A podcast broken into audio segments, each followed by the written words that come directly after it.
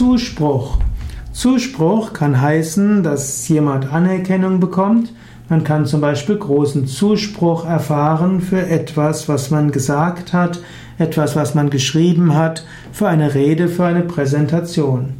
Zuspruch kann aber auch heißen, dass jemand einem Mitgefühl gibt, wenn es einem nicht so gut geht. Gib anderen Zuspruch und nimm den Zuspruch anderer an.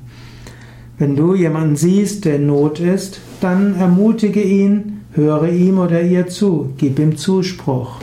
Und wenn jemand in der Öffentlichkeit etwas gesagt hat, gib ihm auch Zuspruch. Menschen sind oft sehr gestresst, wenn sie etwas sagen müssen, und sie freuen sich über einen freundlichen Zuspruch.